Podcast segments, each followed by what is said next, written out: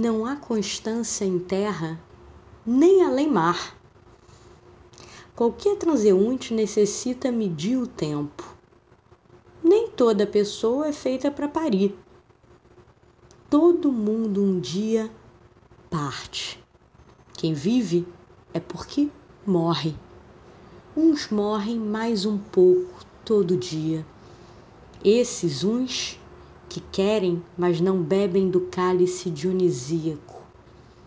E não bebendo, embriagam-se do tédio diário.